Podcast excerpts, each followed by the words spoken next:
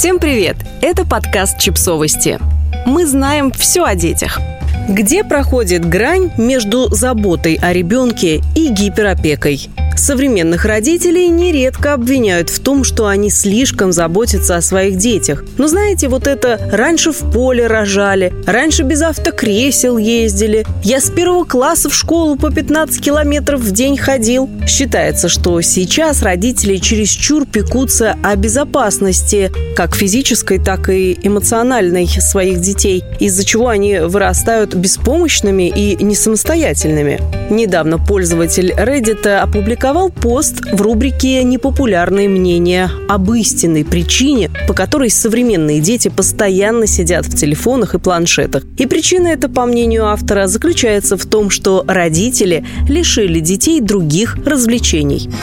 Я не думаю, что видеоигры и YouTube являются какой-то высшей формой развлечений. Конечно, они классные и очень мне нравятся, но я не думаю, что они вызывают такое сильное привыкание или обладают какими-то особыми свойствами, которые привлекают детей. Написал он и предложил посмотреть на альтернативные способы развлечений, доступные нынешним детям. Мне всего 28, но я уже вижу, как все изменилось. Когда мне было 6 или 7 7 лет я целыми днями катался на велике, а сейчас это считается слишком опасным. И многим детям можно это делать только тогда, когда за ними смотрят родители. То же самое касается плавания в бассейне или речке. Хотите сыграть в футбол? Два часа назад с неба упала капля дождя, так что не выйдет, возмущается автор поста. Это всего лишь примеры, пишет он. У меня есть несколько причин верить, что родители вертолеты являются причиной, по которой дети так много времени проводят в телефонах. Пост набрал почти 2000 комментариев. Многие комментаторы поделились своим опытом запретов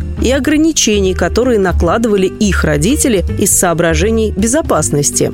Мне 16 лет, и моя мама очень переживает, когда я выхожу на улицу. Кажется, в моем возрасте уже можно дать мне попробовать не умереть, когда я иду погулять с друзьями. При этом она постоянно жалуется, что я целыми днями сижу дома. Это тупик, написал один из пользователей. Нам нельзя было кидаться снежками, потому что в них могут быть камни, вспоминает другой пользователь Reddit. А в начальных классах нам нельзя было надевать маски на Хэллоуин, чтобы не напугать младших детей.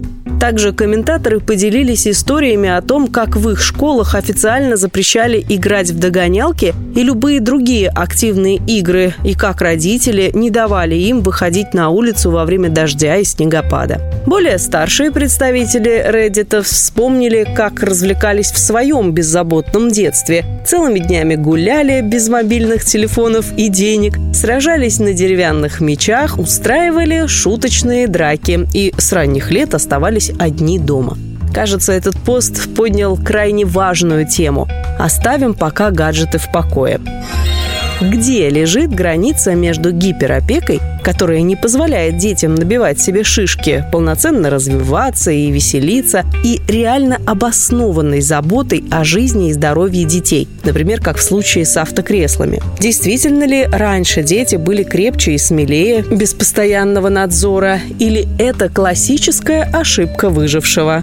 Пользователи Reddit так и не смогли прийти к единому мнению по этому вопросу. Несмотря на то, что многие поддержали автора поста, нашлись и те, кто отметил, что меры предосторожности, предпринимаемые современными родителями, обоснованы, что дети всегда находили во что залипнуть дома, независимо от того, ограничивали их родители в реальных развлечениях или нет, в книге, комиксы, телевизор и приставки, что ностальгическое ворчание о том, как хорошо было в наше время, редко можно считать объективным и оправданным. Нельзя не отметить, что рост родительских тревог напрямую связан с ростом осведомленности о существующих опасностях. Благодаря интернету на нас ежедневно валится очень много плохих новостей, в том числе с участием детей, а также с общественным осуждением. Получается замкнутый круг. Общество пинает родителей за то, что они недостаточно следят за своими детьми, разрешают разрешают им ходить без шапочки и залезать на высокие горки. Многие родители ломаются под общественным давлением, начинают оберегать своих детей от всего, а затем это же общество осуждает родителей за гиперопеку.